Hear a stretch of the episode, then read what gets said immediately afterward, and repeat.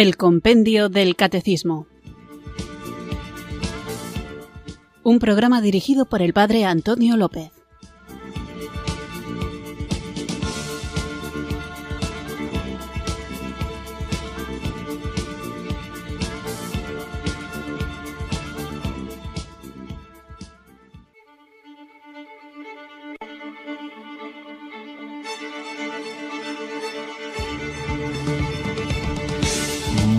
Buenas tardes, queridos oyentes de Radio María. Recibid un cariñoso saludo desde Irurzun, en Navarra, quienes sintonizáis una tarde más esta emisora de la Virgen, esta radio que cambia vidas, para escuchar el Compendio del Catecismo. Este programa diario de lunes a viernes, de 4 a 5 de la tarde, en el que vamos caminando, desgranando, deshojando cada una de las preguntas que el compendio del catecismo nos ofrece, con sus correspondientes respuestas, para conocer cada vez más y mejor la enseñanza de nuestra Iglesia Católica, esta Iglesia a la que pertenecemos, esta Iglesia a la que amamos, esta Iglesia a la que queremos servir y para servirla, nada mejor que tener un corazón abierto a la acción de Dios y una mente que, iluminada por la fe, sepa dar respuesta a todo aquel que nos pida una razón de nuestra esperanza. Así que este programa está diseñado precisamente para eso, para que conozcamos la solidez de las enseñanzas que hemos recibido y estemos preparados para que en un mundo como el nuestro la fe católica no quede sin respuesta y sepamos que aquello en lo que creemos está muy bien fundamentado. Por eso en este programa vamos, como digo, deshojando todas esas preguntas que en esta joyita pequeña, un libro no muy gordo, pero muy completo, nos va ofreciendo. Sabemos que la tarea que tenemos entre manos es difícil, sabemos que somos pequeños, pobres y débiles, sabemos que somos como ovejas, como corderos, en medio de lobos, pero también sabemos que no estamos solos. Tenemos al buen pastor, a Jesucristo, que nos ha dejado en su iglesia a ministros que nos guían por los caminos que llevan a la salvación. Así que invoquemos juntos el don del Espíritu Santo para que sea Él quien nos guíe, quien nos ilumine y quien nos haga ser en medio de la oscuridad luz del mundo y sal de la tierra. Así que en actitud orante nos ponemos en presencia del Señor e invocamos el don del Espíritu Santo.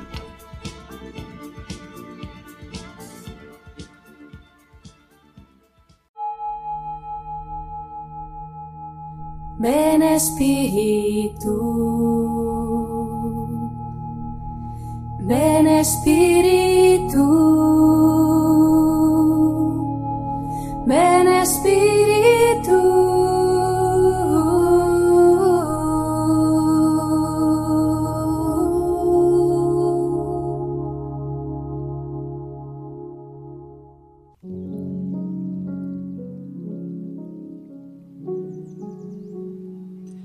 Espíritu Santo, eres el alma de mi alma.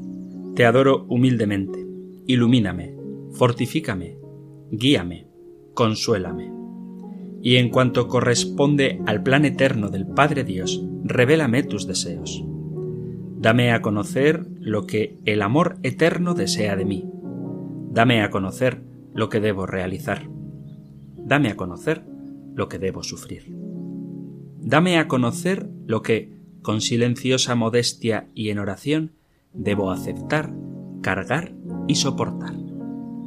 Sí, Espíritu Santo, dame a conocer tu voluntad y la voluntad del Padre, pues toda mi vida no quiero ser sino otra cosa que un continuado perpetuo sí a los deseos y al querer del eterno Padre Dios.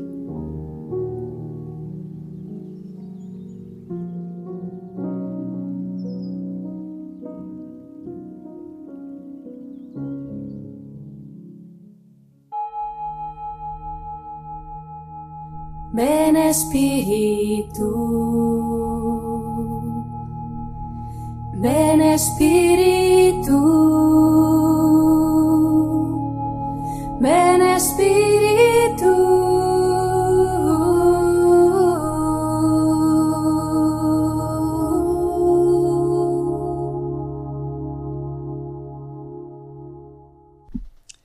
Invocado ya el don del Espíritu Santo, vamos a comenzar nuestro programa de hoy, pero antes, por contextualizar un poco, recuerdo de qué estamos hablando. Estamos con el compendio del catecismo en el apartado, en la sección que este texto, este libro maravilloso, esta joya, dedica a la Sagrada Escritura. Hemos hablado de por qué decimos que la Sagrada Escritura enseña la verdad, Luego vimos cómo se debe leer la Sagrada Escritura y en el último programa hablábamos de el canon de la Escritura, que es, dice el compendio, el elenco completo de todos los escritos que la tradición apostólica ha hecho discernir a la Iglesia como sagrados. Y veíamos que este canon bíblico tiene 46 libros del Antiguo Testamento y 27 del Nuevo. En total, 46 más 27 son 73 libros. Y el programa lo hacíamos tratando de responder a tres preguntas. Una era esa visión escéptica de algunos intelectuales que dicen que por qué hay que aceptar estos libros como sagrados, si cualquiera puede escribir un libro, decir que se lo ha inspirado Dios y darle la categoría de divinamente inspirado. Y veíamos que el canon no es simplemente el capricho de un individuo que ha decidido afirmar que tal libro es inspirado por Dios, sino que es la tradición de la Iglesia con una serie de criterios la que va con el tiempo reconociendo la autoridad de esos escritos.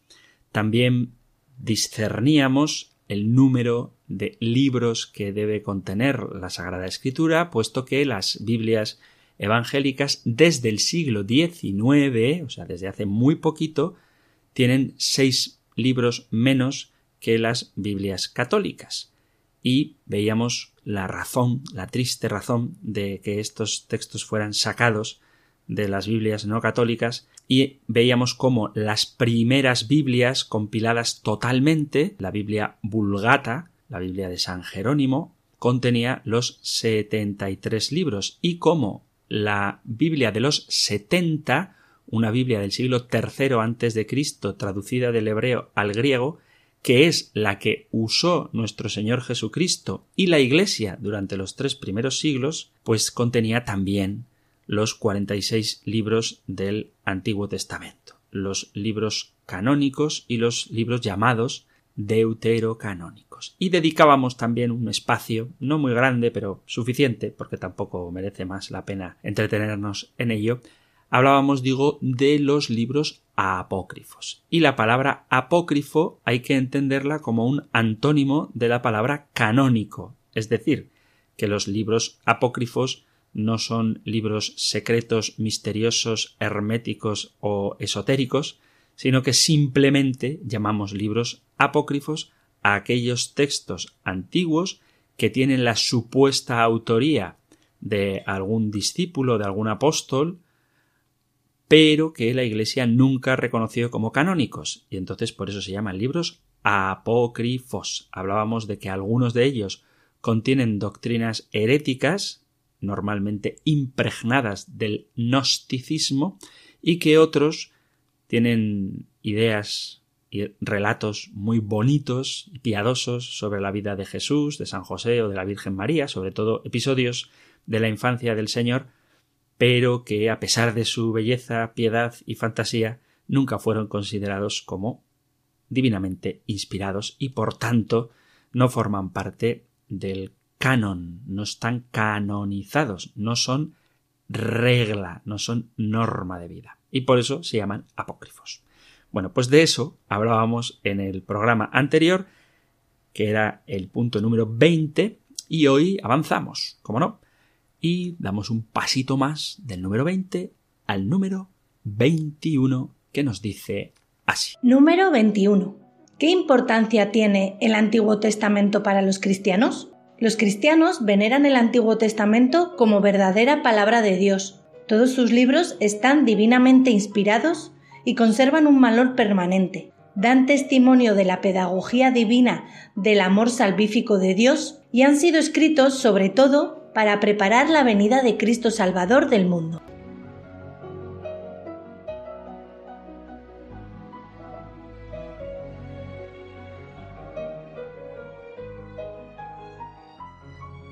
Esto es lo que nos dice el punto número 21 del compendio del Catecismo.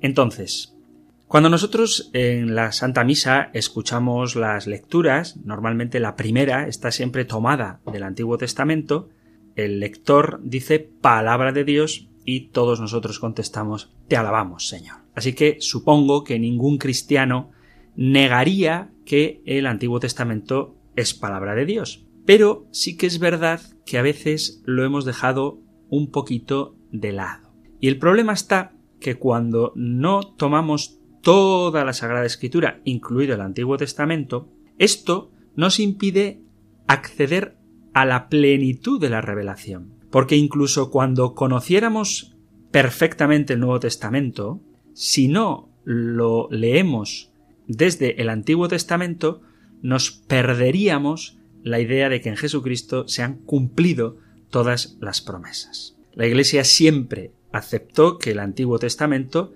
era parte de la revelación. De hecho, durante los tres primeros siglos, ya lo vimos, la única sagrada escritura que tenía la Iglesia era la Biblia de los 70, que compone lo que hoy conocemos como el Antiguo Testamento, puesto que los 27 textos del Nuevo Testamento todavía o no estaban escritos o no estaban compilados. Es verdad, de esto hemos hablado y hablaremos con más profundidad, que el Nuevo Testamento es el que contiene la plenitud de la revelación de Dios. Jesucristo es el centro y en él Dios nos lo ha dicho todo. Pero para entender la densidad del Nuevo Testamento necesitamos hacerlo iluminados desde el Antiguo Testamento. Porque si leemos el Nuevo Testamento desconociendo el Antiguo, seguro podéis estar seguros de que vamos a entender mal también el Nuevo Testamento. Os pongo un ejemplo práctico. Leemos en el Evangelio de Lucas, un texto muy bonito.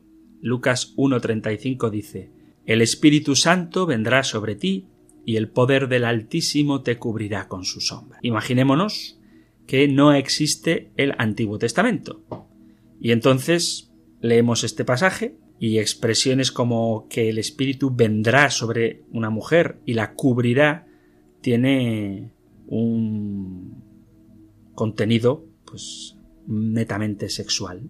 Similar al de cualquier otro mito o cualquier otro dios sobre todo de los mitos griegos donde un dios se une a una mujer y de ella nace un héroe. Entonces estaríamos asimilando estaríamos haciendo igual la encarnación del Verbo de Dios si no tenemos el Antiguo Testamento al nacimiento de cualquier héroe de la tradición grecolatina. Y ese es el Jesús en el que nosotros creemos. Jesús es una especie de híbrido mitad hombre, mitad Dios, como los mitos antiguos. Evidentemente no. Pero si tenemos presente el Antiguo Testamento, vemos como al inicio de la Biblia, ya en el principio del Génesis, se dice que el Espíritu de Dios se cernía sobre las aguas. Y aquí el texto de Lucas comienza a adquirir un sentido. Ese vientre acuoso, ese vientre lleno de agua, es el lugar donde surge la nueva creación, el lugar de la creación nueva donde el Espíritu de Dios se cierne sobre las aguas del vientre de María, evoca a esa primera creación donde el Espíritu de Dios se cernía sobre las aguas del caos y el desorden. Si seguimos con el Éxodo, vemos cómo los peregrinos que transitan por él transportan el arca y la tienda del encuentro. De noche los ilumina un fuego, de día la nube de Dios los cubre con su sombra, los protege y les señala el camino. Si vamos a los primeros capítulos del libro de Ezequiel, vemos cómo el pueblo de Jerusalén está desconcertado y el templo ha caído. Dios parece que ya no está. Pero el profeta, que es el que habla de parte de Dios, dice, Ezequiel capítulo 10 dice, vi la nube de Dios, que huía del templo e iba a cubrir con su sombra a los exiliados en Babilonia. Dios no está ausente, Dios está presente. Y podríamos recorrer esta frase de San Lucas que hemos escuchado, el Espíritu de Dios vendrá sobre ti y el Altísimo te cubrirá con su sombra, Lucas 1.35, y descubrir en todo el Antiguo Testamento cómo esta frase cobra sentido. Teniendo el Antiguo Testamento como referencia, podemos dar un sentido pleno, riquísimo, al Nuevo Testamento, cosa que sin el Antiguo Testamento nos resultaría imposible entender la hondura, la profundidad de todo lo que el Nuevo Testamento nos dice. Hubo una herejía muy temprana en la Iglesia que se llamó el marcionismo. Se llamaba marcionismo porque el que la inventó, el que la divulgó, se llamaba Marción, y de ahí su nombre. Esta herejía opone las dos revelaciones y niega la antigua, el Antiguo Testamento, en nombre del Nuevo Testamento. Él viene a decir que como ya tenemos el Nuevo Testamento, el Antiguo Testamento ya no sirve. Y ojo, las herejías no son tonterías. Las herejías son ideas razonadas, equivocadas, pero que precisamente porque tienen una cierta lógica arrastran a mucha gente. ¿Y qué decía esta herejía? Algo aparentemente simple. Marción, utilizando un argumento de San Pablo, saca una conclusión equivocada. Este es el silogismo. Si el Antiguo Testamento contiene la ley y la ley ya no salva, esto es de San Pablo, luego entonces el Antiguo Testamento no salva. Por lo tanto, no sirve. Y aquí hace un salto entre no salva y no sirve. De tal manera que corta la revelación y desecha el Antiguo Testamento. Pero en este sentido, San Pablo tiene razón. La ley nos salva, el Antiguo Testamento nos salva. La salvación viene de Dios, de Jesucristo, no de la ley. Pero para conocer esta plenitud de la ley, esta plenitud de la revelación, necesitamos haber sido preparados. Esa preparación, esa pedagogía de la que habla el compendio del catecismo, que nos capacita para recibir la plenitud de la revelación en Jesucristo es el Antiguo Testamento. Por eso me parece tan importante que entendamos el concepto de pedagogía. Dios no lo hace todo de golpe y Jesucristo no ha venido al mundo como un espontáneo, sino que Jesucristo, como hemos venido diciendo y seguramente repetiremos, es la plenitud de una pedagogía, de un proceso, de un itinerario mediante el cual Dios se ha ido revelando paulatinamente. Dios va educando a su pueblo para darse a conocer y lo hace gradual y progresivamente. Por eso, si entendemos el Antiguo Testamento desde esta perspectiva de revelación gradual de Dios, adaptándose a las posibilidades de conocimiento y a la capacidad de recepción que el hombre de su tiempo iba teniendo sobre la idea de Dios, podemos entender quizá pasajes que a lo mejor son más oscuros. La acción de Dios se fundamenta en un momento histórico de una persona en concreta a la que se revela y de una comunidad que recibe el anuncio del profeta. Dios no impone, no tira así como un jarro de agua, como un bloque, su revelación o su persona, porque eso hubiera supuesto que quienes lo recibieron murieran aplastados por la grandeza de lo que el propio Señor nos ofrece. Por eso, porque la vida de las personas y del pueblo es una vocación, una llamada de Dios, esta llamada se hace con lenguaje humano, que va poco a poco seduciendo para que al final el Señor abra su corazón y nos muestre los tesoros que se encierran en él. Vemos esta pedagogía, por ejemplo, en un texto preciosísimo del profeta Oseas, donde dice Con lazos humanos los atraje, con vínculos de amor. Fui para ellos como quien alza a un niño hasta sus mejillas. Me incliné hacia él para darle de comer. El Señor nos identifica con un niño y con ese cariño, con esa delicadeza, con ese tacto,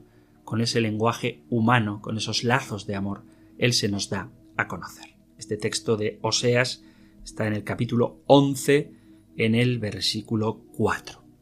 Oseas 11, 4. Entonces vemos cómo la pedagogía de Dios es una pedagogía de amor. Él toma la iniciativa de revelarse, de mostrarse, de dársenos a conocer y lo hace en forma de diálogo. Y esta revelación de Dios, que es iniciativa suya por puro amor a nosotros, nos habla como amigos para invitarnos a estar en su compañía. Él es el Dios de la historia y en esa historia es que Dios se revela y salva al hombre. Pero, como toda pedagogía, esta autorrevelación de Dios es gradual y respeta las características propias del hombre y de los pueblos de manera progresiva. De esta forma, progresiva y activa, Dios se va dando a conocer. Y se da a conocer a través de hechos y palabras. En el Antiguo Testamento se encuentran ejemplos de cómo Dios despliega esa pedagogía a lo largo de toda la historia de la salvación. Dios conduce a los hombres hasta Jesucristo. Dice la carta a los Gálatas, capítulo 3, versículo 24, Gálatas 3, 24, antes de que llegara la fe, éramos prisioneros y estábamos custodiados bajo la ley hasta que se revelase la ley. La ley, el Antiguo Testamento, la ley fue así nuestro ayo hasta que llegara Cristo, a fin de ser justificados por la fe. Palabra del Antiguo Testamento es nuestro ayo hasta que llegara Jesucristo. Por eso hay que entender el Antiguo Testamento como verdadera palabra de Dios, como auténtica revelación, como escritos divinamente inspirados, con una función pedagógica que nos va mostrando cómo es el Señor, cómo quiere entrar en comunión con el hombre, cómo quiere hacerle partícipe de una vida nueva, y esa plena revelación es Jesucristo, y la vida nueva que Él nos ofrece es la íntima comunión con Él. Por eso es importante aceptar y conocer el Antiguo Testamento. Entonces, podemos decir que el Antiguo Testamento, como dice el compendio del Catecismo, tiene un valor permanente que da testimonio de la pedagogía divina del amor salvífico de Dios y que han sido escritos para preparar la venida de Cristo Salvador del mundo. Y es importante la palabra pedagogía y es importante la palabra preparación. Pero lo que no se puede es caer en una lectura del Antiguo Testamento como si éste fuera definitivo. Debemos interpretar el Nuevo Testamento a la luz del Antiguo Testamento pero debemos interpretar el Antiguo Testamento a la luz del Nuevo Testamento. Por poner algún ejemplo concreto, hay cristianos que mantienen o que pretenden mantener las leyes de Moisés, todas, incluidas, por ejemplo, las que se refieren a la dieta alimenticia. Sin embargo, si ellos leen el Nuevo Testamento, los que quieren mantener todas las leyes del Antiguo Testamento, se darán cuenta de que estamos en un pacto nuevo. En el Evangelio de San Marcos, capítulo 7, versículo 18 en adelante, dice Jesús, Así que también vosotros carecéis de entendimiento, ¿no comprendéis que nada de lo que entra en el hombre desde fuera le puede contaminar? Porque no entra en su corazón, sino en su estómago, y sale a la letrina.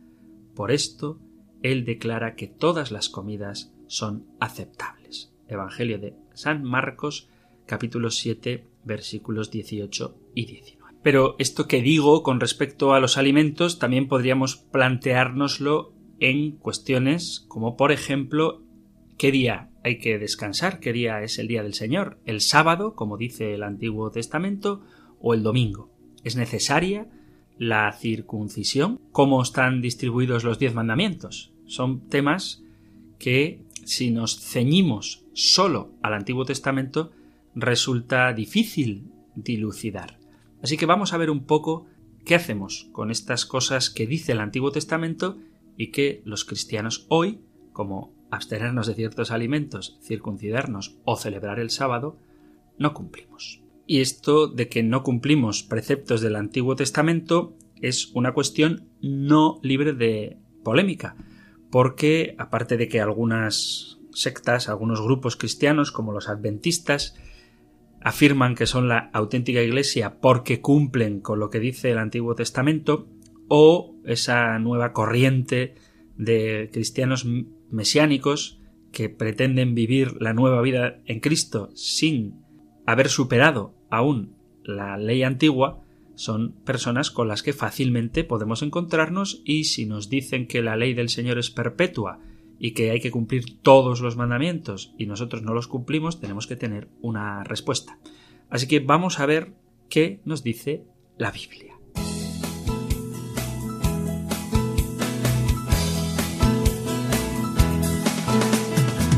Biblia es palabra de vida, la Biblia es palabra de Dios y es la palabra del pueblo que busca y construye su liberación.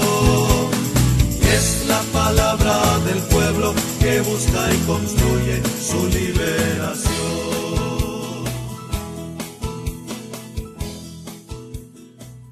Veamos pues qué nos dice la palabra de Dios a propósito de la antigua alianza. Que quede claro que de lo que se trata es demostrar que la antigua alianza es realmente revelación, pero que tiene una función pedagógica, voy a decir un palabra, una función propedéutica, es decir, una función de prepararnos para recibir la plenitud de la revelación que se da en el Nuevo Testamento, que se da de manera definitiva en la persona de Jesucristo. Y esto es importante porque no debemos vivir con una especie de cargo de conciencia de que no cumplimos todo lo que la antigua ley nos propone, puesto que nosotros tenemos una nueva, que supera a la anterior. Leemos en la carta a los hebreos. Prácticamente vamos a movernos todo el tiempo en este libro, que además, como su propio nombre indica, está dirigida explícitamente a los hebreos. Dice así la carta a los hebreos, si la perfección se alcanza mediante el sacerdocio levítico, pues el pueblo había recibido una ley respecto al mismo, ¿qué falta hacía que surgiese otro sacerdote en la línea de Melquisedec y no en la línea de Aarón? Porque cambiar el sacerdocio implica forzosamente cambiar la ley. Y en el versículo 17 del mismo capítulo leemos 7, 17. Hebreos 7, 17 pues está atestiguado tú eres sacerdote para siempre según el rito de Melquisedec.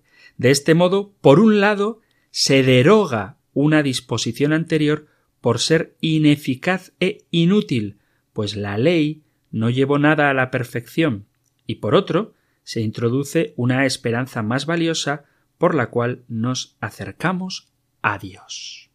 La primera alianza fue derogada porque no conducía a la perfección. Y por tanto fue sustituida por otra alianza. Lo vemos, seguimos en la carta a los Hebreos, en el capítulo 8, en el versículo 6. Mas ahora a Cristo le ha correspondido un ministerio tanto más excelente cuanto mejor es la alianza de la que es mediador. Una alianza basada en promesas mejores. Si la primera hubiera sido perfecta, no habría lugar para una segunda. Cristo abolió el primer régimen y estableció otro nuevo. Lo podemos leer, seguimos en la carta a los Hebreos, en el capítulo 10. Comenzando el capítulo 10 de la carta a los Hebreos, leemos lo siguiente.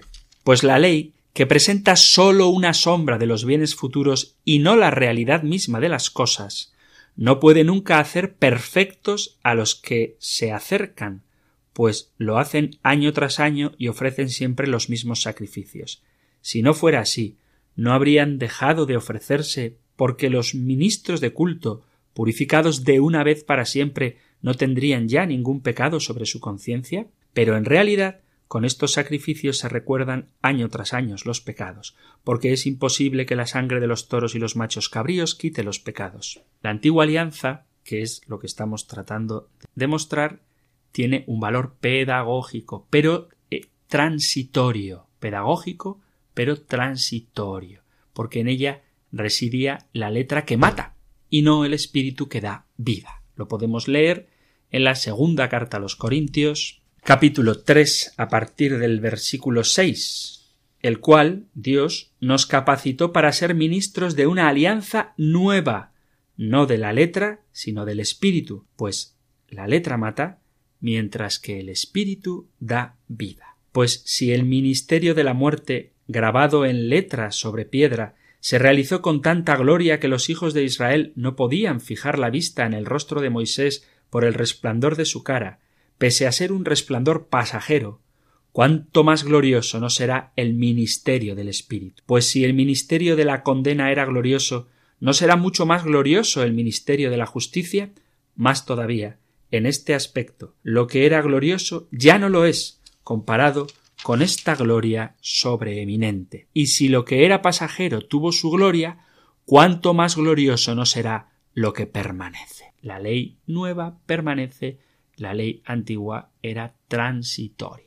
Y a propósito de los alimentos, como ya he mencionado antes, el pasaje de Jesús, en el que declara justos todos los alimentos, en la carta a los Colosenses, mirad lo que dice San Pablo Colosenses 2.16.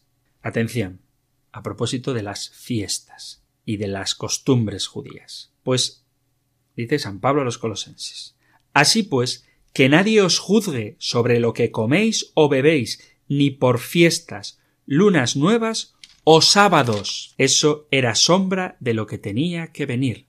La realidad es Cristo. Así que queda bastante claro que el sábado, los alimentos o la circuncisión no salvan. Lo que salva es Jesucristo.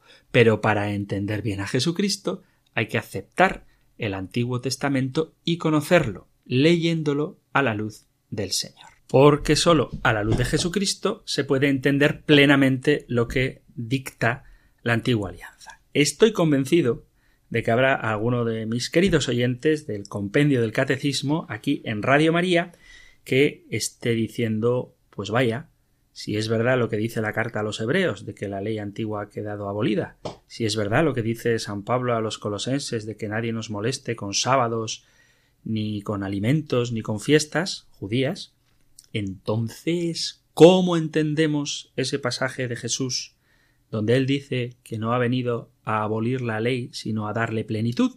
Ese pasaje, que seguramente muchos habréis tenido en la memoria mientras iba hablando, lo podéis encontrar en el capítulo 5 del Evangelio de San Mateo, Mateo 5, 17, y dice así Jesús, No creáis que he venido a abolir la ley y los profetas. No he venido a abolir, sino a dar plenitud. En verdad os digo que antes pasarán el cielo y la tierra que deje de cumplirse hasta la última letra o tilde de la ley. El que se salte uno solo de los preceptos menos importantes y se lo enseñe así a los hombres, será el menos importante en el reino de los cielos, pero quien los cumpla y enseñe será grande en el reino de los cielos.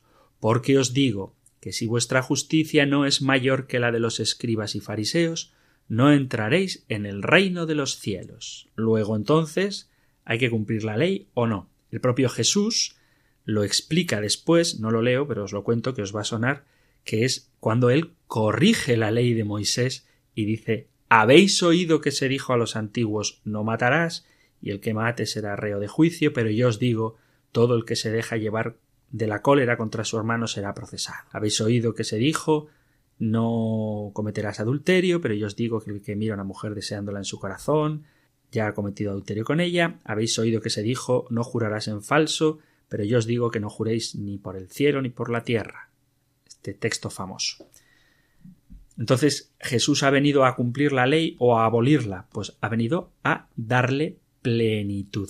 El contexto de esta frase es el sermón de la montaña, la gran predicación de Jesús. Y él se posiciona con respecto a la ley judía.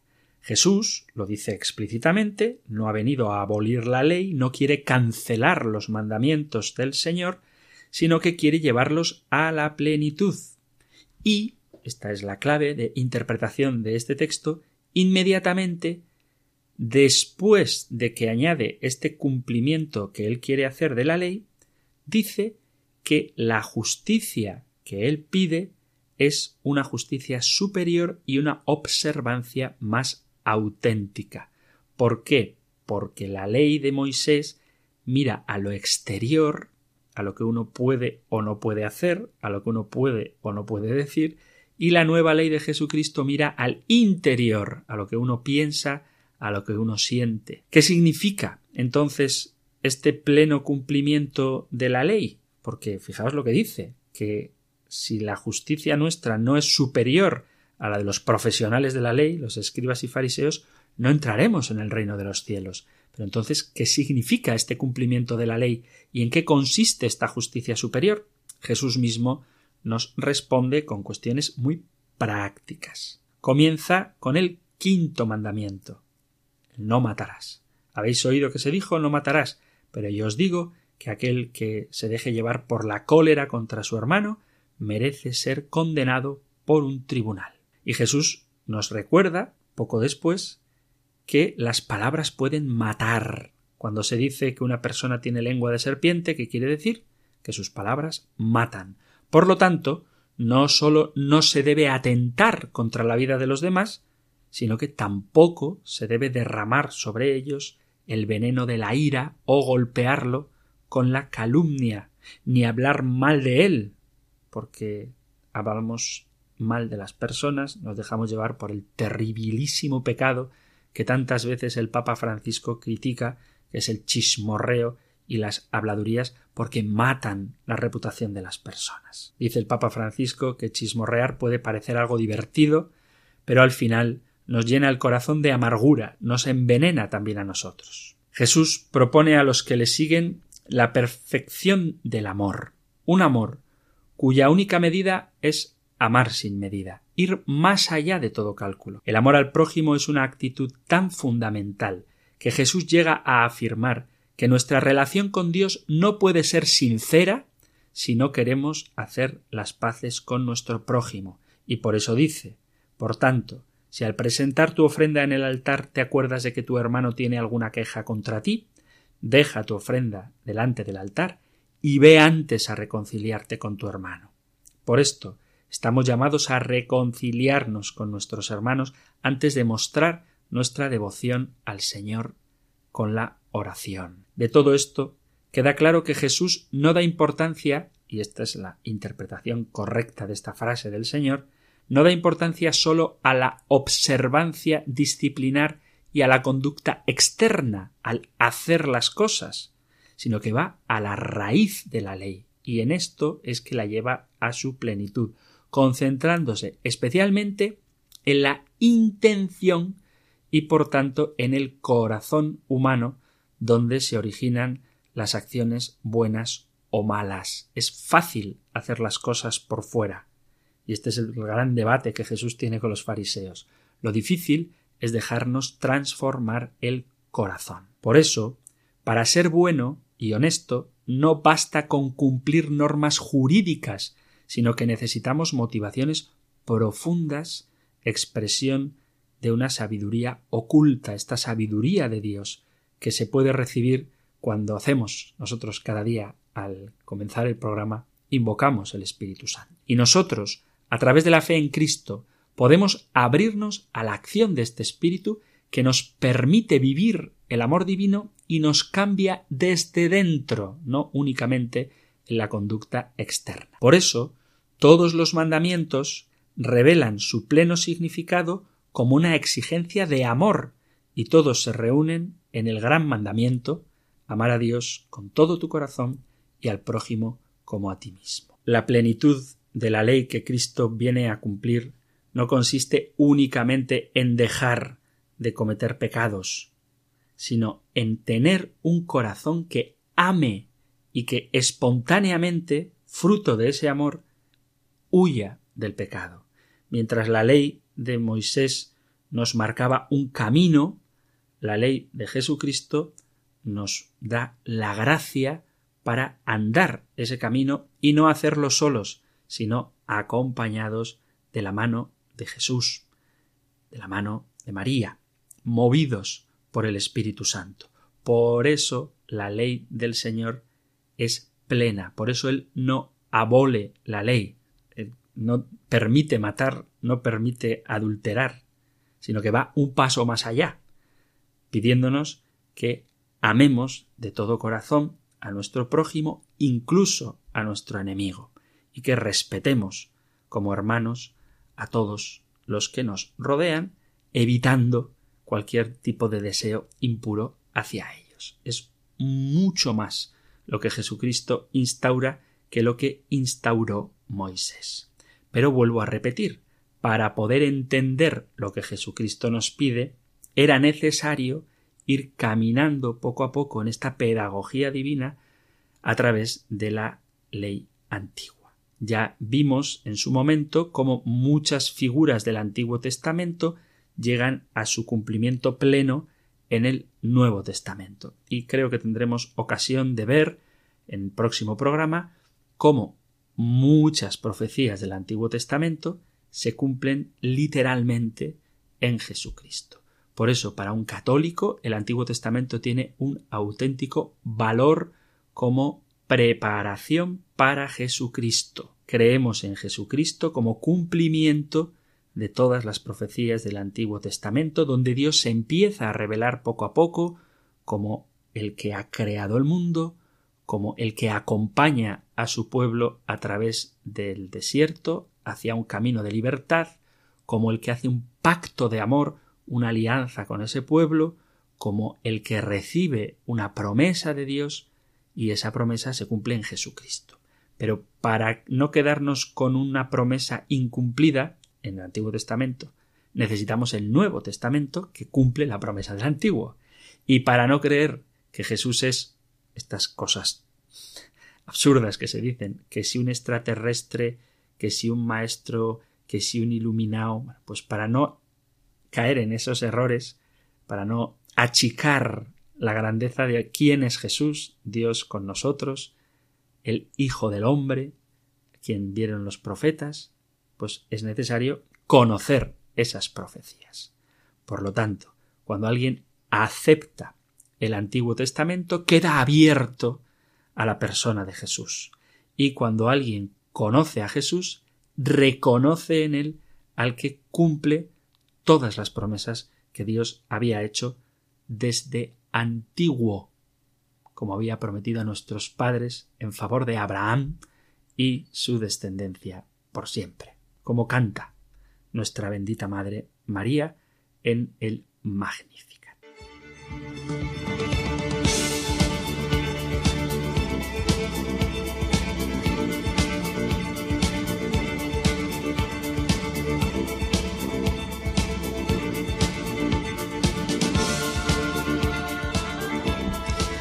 Muy bien, mis queridos amigos, mis queridos oyentes del compendio del catecismo, voy a tratar de contestar a algunos de los correos electrónicos que han llegado en la dirección compendio arroba. En Radio María, lo sabéis, nos gusta estar cerca de nuestros oyentes y por eso esta emisora de la Virgen dispone de diversos medios para poneros en contacto con los programas. En concreto, sabéis que hay un número de teléfono, un número de WhatsApp y un número de correo electrónico. El correo electrónico es compendio donde podéis dejar vuestros comentarios, sugerencias, vuestras correcciones, vuestras distintas opiniones. Y hoy voy a dedicar este último momento del programa precisamente a el correo electrónico. Recibía un correo de Francisco Cañas después de celebrar, felicitar por el programa, demás cosas que se agradecen muchísimo, de verdad que sí, lo agradezco de todo corazón, hablaba sobre el octavario de, la de oración por la unidad de los cristianos y preguntaba ¿sería conveniente llegar a algo más, con diálogos más prácticos y concretar más por la unidad con todas las iglesias cristianas, concretamente con las orientales ortodoxas y otras, con las protestantes, dice él, es más difícil, pero no imposible, si atendemos al mandamiento de Jesús de amarnos los unos a los otros. Pienso que la unidad hace la fuerza pero la unidad en Cristo. Un saludo. Pues sí, querido Francisco, tienes toda la razón. Sería deseable llegar a lo más que podamos en este diálogo ecuménico. El ecumenismo, hay que entenderlo bien, no se trata de llegar a acuerdos. ecumenismo no es una especie de transacción en la cual un no católico renuncia a alguna de sus convicciones y el católico renuncia a su vez a otras de las suyas para fundar una especie de iglesia ameba, una iglesia aséptica en la que todas las opiniones quepan. Al contrario, el ecumenismo es un diálogo que ha de hacerse desde el respeto, desde el amor mutuo, al que, como dice Francisco en su correo, el Señor nos llama, pero también desde el conocimiento mutuo y desde la posición real que cada uno tiene. Se trata de ser fieles al Evangelio de Jesucristo y cumplir el deseo del corazón del Señor de que todos seamos uno bajo la guía de un mismo pastor que es el, el mismo Cristo. Por eso el diálogo ecuménico hay que buscarlo, hay que promoverlo y hay que hacerlo seriamente. Y seriamente significa tener claras cuáles son las verdades de fe católicas en nuestro caso, no renunciar a ellas porque creemos que son divinamente reveladas y desde el diálogo, desde el respeto y desde la autoconciencia, hablar con hermanos de otras confesiones para ver cómo podemos ser más fieles a Jesucristo, no cómo llegar a un acuerdo para fundar una religión diferente de todas las demás unificada. Eso no es el ecumenismo. El ecumenismo es hablar con personas de otras confesiones cristianas y ver cómo podemos ser más fieles a lo que el Señor Jesús nos ha revelado. Por eso es importante también este programa del compendio, para que sepamos cuál es la doctrina católica y no estemos empeñados en defender cosas que no son católicas,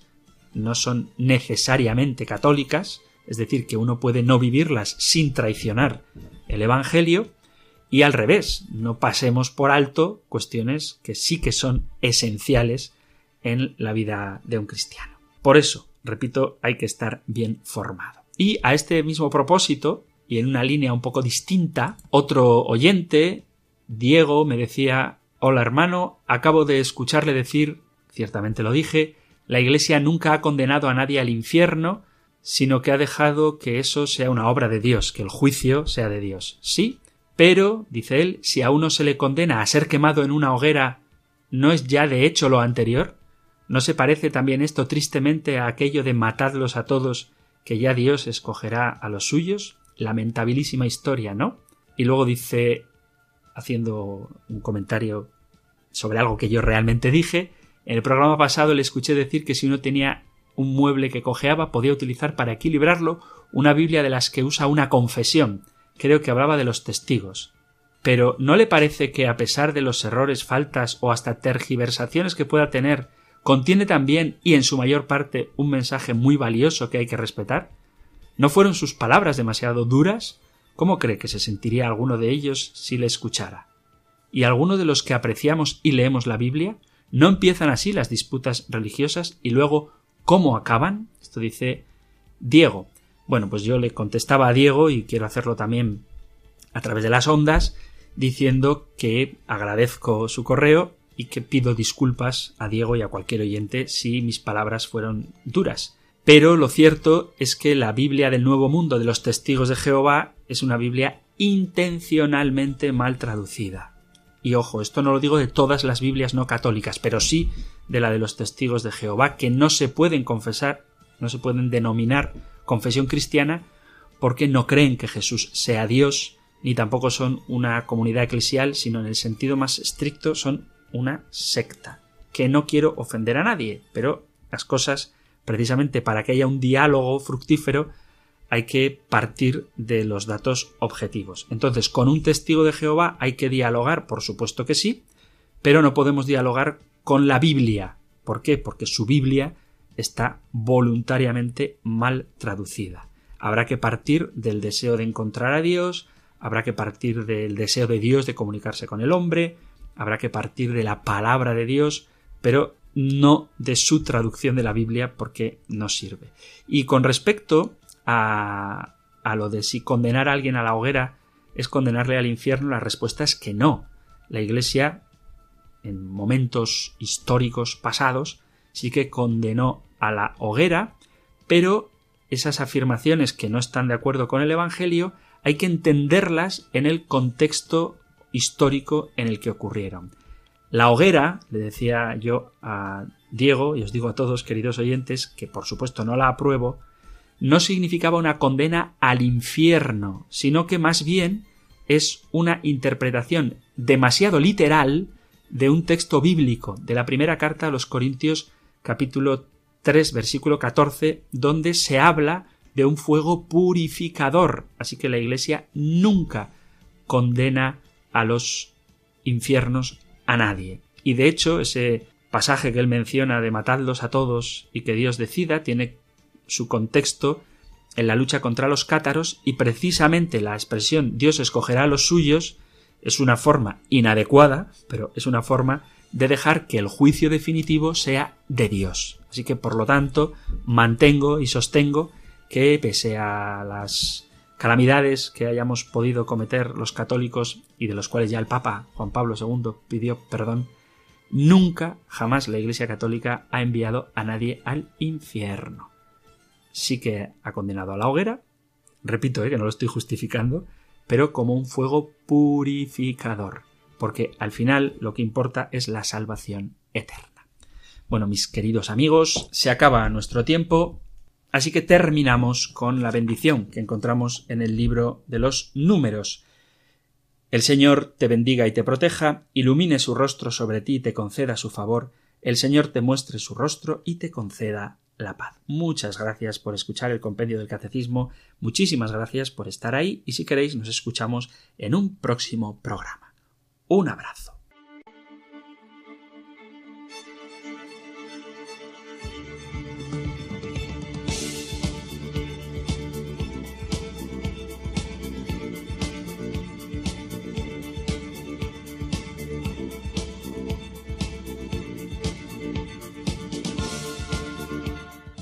El Compendio del Catecismo. Un programa dirigido por el Padre Antonio López.